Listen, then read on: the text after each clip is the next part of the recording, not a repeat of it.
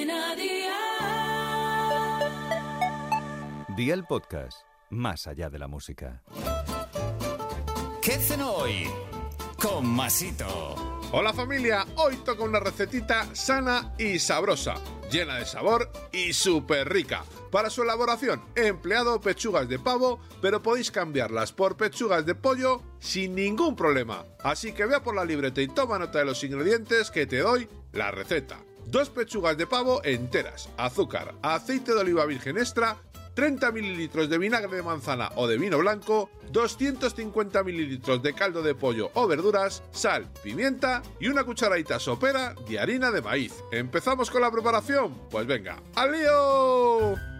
Adereza con sal y pimienta las pechugas por todos los lados. Márcalas a temperatura media de 5 o 6 sobre 9 en una sartén con un poquito de aceite. Cuando estén doradas, sácalas y resérvalas. Prepara la salsa en una cacerola en la que quepan, obviamente, las pechugas. Primero, funde el azúcar y seguidamente agrega el vinagre, el caldo y un poco de pimienta. Remueve bien para que se integre todo Disuelve la harina de maíz en un poco de agua fría e incorpórala a la salsa.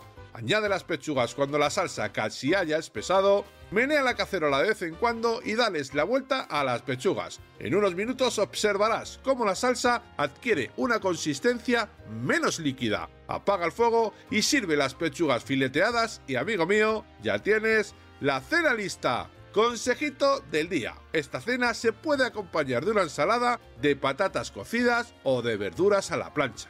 Los deberes para mañana te los dejo por aquí. 70 gramos de harina de garbanzos o harina común. 15 mililitros de aceite de oliva virgen extra, 40 mililitros de agua, un huevo grande, sal, 200 gramos de mezclas de queso para fundir, 50 gramos de queso de cabra en rulo, bacon y orégano. Espero y deseo que te haya gustado esta nueva receta y que te suscribas al podcast. Ya sabes que es gratuito, no olvides compartirlo con tus familiares y amigos y te espero mañana. Recuerda, paso lista.